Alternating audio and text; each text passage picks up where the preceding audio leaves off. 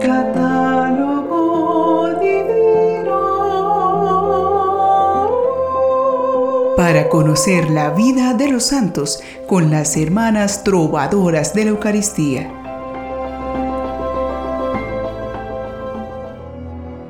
Que la bendición de Dios se derrame abundantemente en sus vidas. La principal bendición es vivir y tener la libertad de decidir. Por ello, Dios quiere defendernos esa libertad enseñándonos a usarla bien. Así como un padre nos enseña aquello que nos conviene y lo que no para que evitemos un sufrimiento innecesario. Ya que la vida misma trae sus sufrimientos, ¿para qué sufrir extra?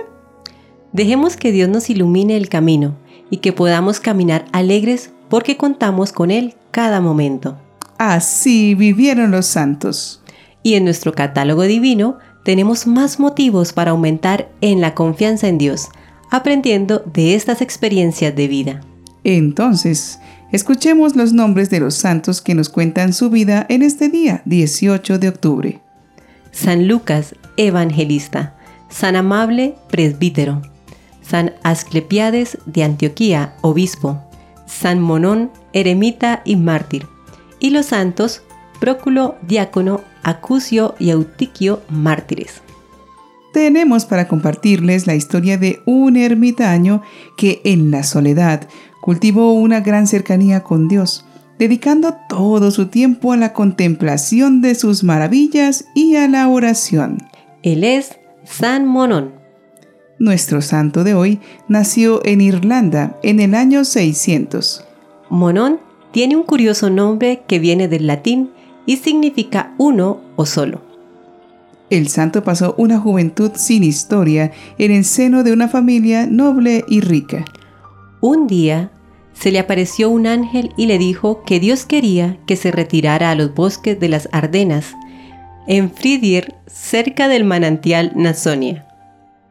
Esta región abarca parte de las naciones de Bélgica, Luxemburgo y Francia. Monón partió, pero pensó en ir primero a Roma para recibir la bendición apostólica del Santo Padre.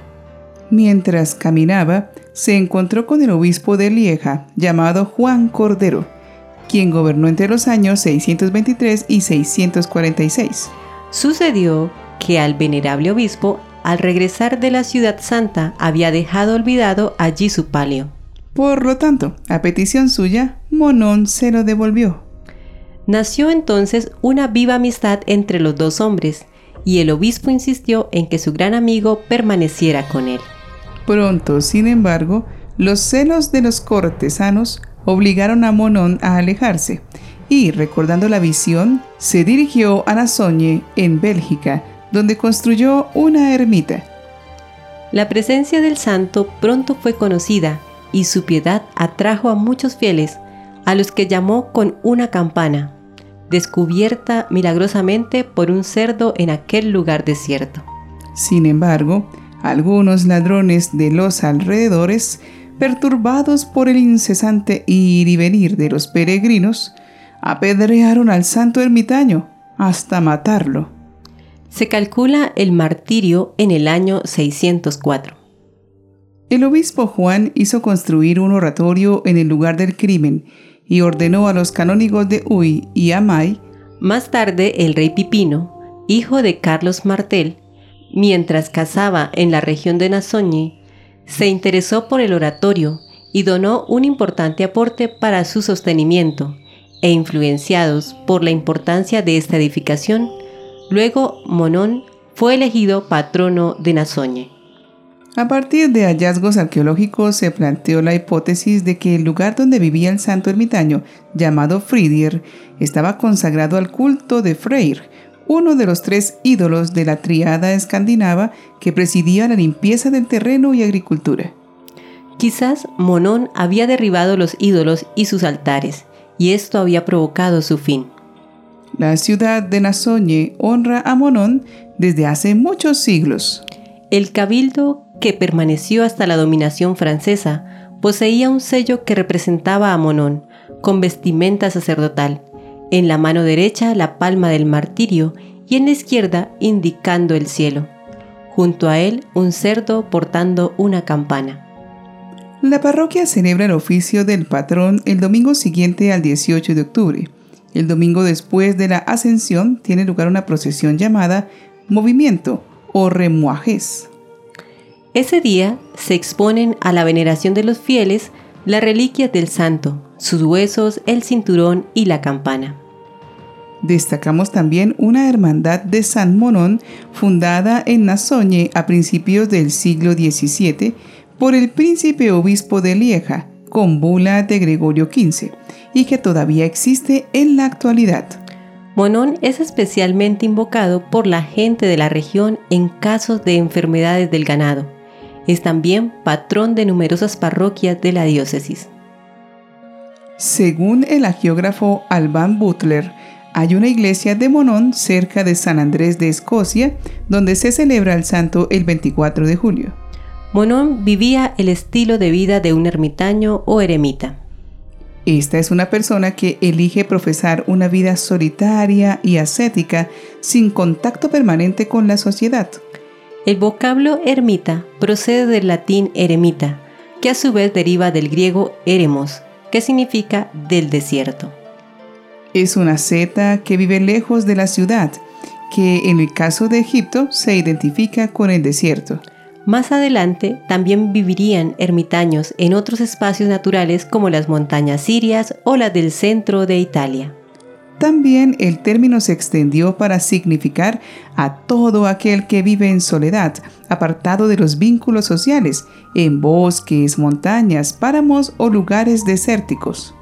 En el cristianismo, la vida eremítica tiene por finalidad alcanzar una relación con Dios que se considera más profunda. La vida del ermitaño está por lo general caracterizada por valores que incluyen el ascetismo, la penitencia, el alejamiento del mundo urbano y la ruptura con las preferencias de éste, el silencio, la oración, el trabajo y en ocasiones la itinerancia. Se considera que el eremitismo en el cristianismo nació a fines del siglo III y principios del siglo IV particularmente tras la paz procurada a la Iglesia por el emperador romano Constantino, cuando los llamados padres del desierto abandonaron las ciudades del imperio romano y zonas aledañas para ir a vivir en aislamiento y en el rigor de los desiertos de Siria y Egipto, sobresaliendo el desierto de la Tebaida.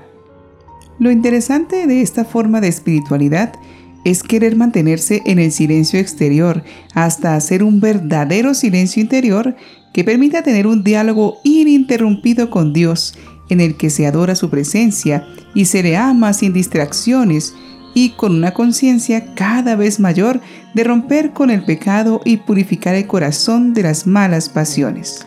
Por ello, oremos con esta pequeña plegaria para encontrar a Dios en el silencio.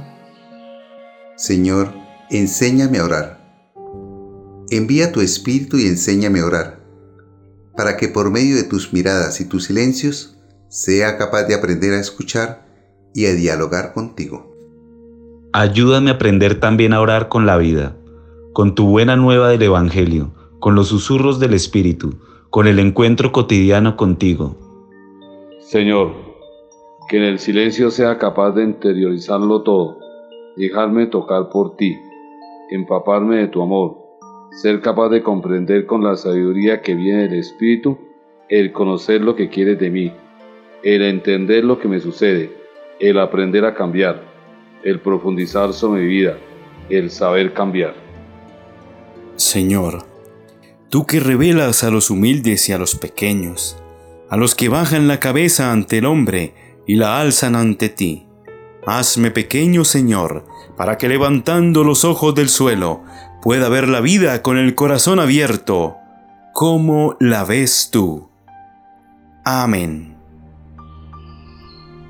Es necesario que en nuestros espacios de oración también vivamos momentos de silencio. No solo porque nos disponemos a escuchar la voluntad de Dios, que el Señor nos ilumina en nuestro interior sino también para hacer una oración sin palabras. Dios conoce lo que hay en nuestros corazones al dejar que nuestra oración brote en silencio. Nuestra disponibilidad y actitudes demuestran un mayor amor a Dios de nuestra parte. Así, dejamos a Dios ser Dios en nuestra vida. Dejamos que Él, en su amor por nosotros, nos conceda lo que Él prefiera como nuestra mejor opción. De esta manera, dejamos que el amor de Dios actúe en nuestra vida. Necesitamos aprender a cultivar esta oración para implicarnos en una espera conforme y confiada de los bienes del Señor, que en el amor y el tiempo permite que se dé de la mejor manera su santa voluntad. Podemos estar seguros que Dios no dejará de tener en cuenta estas súplicas salidas del corazón. San Monón, ruega por nosotros.